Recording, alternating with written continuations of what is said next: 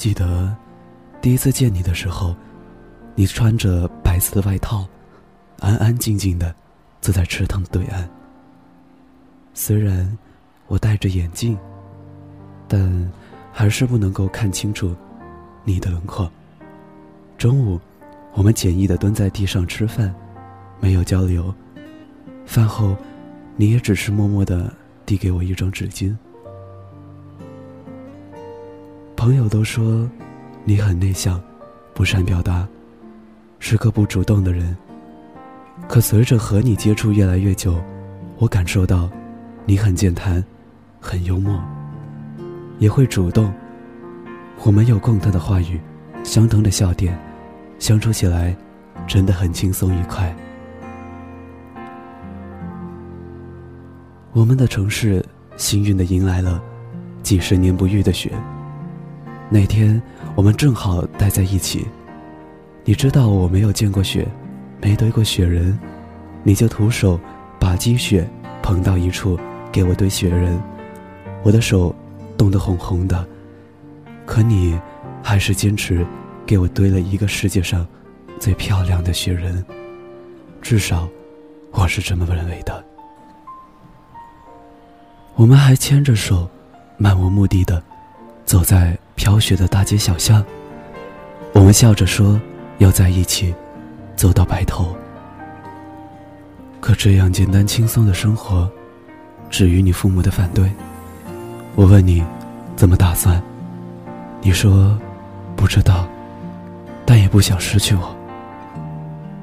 你是一个特别优秀的人，也是一个很听话懂事的孩子，从来不会对家人撒谎。但这半年里，你为了和我这一段不被父母认同的感情，经常给父母撒谎。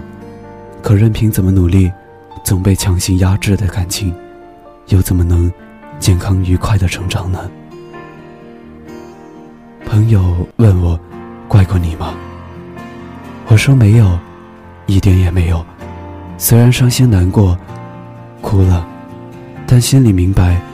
早在半年前，就该结束的感情，因为你的坚持，才多活了半年的相处时光。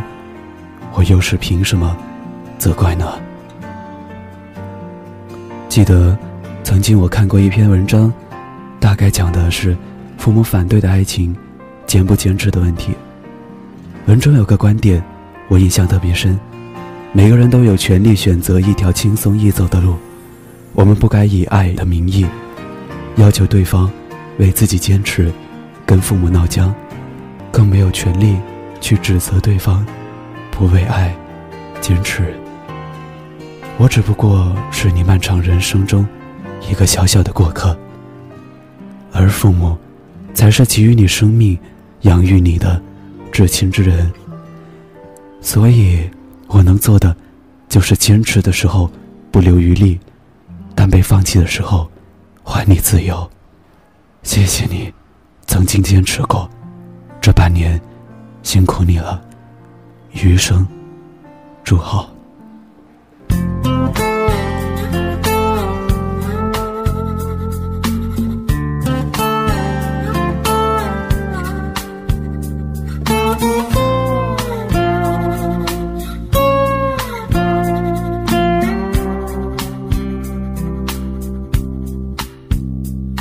要哭了吗？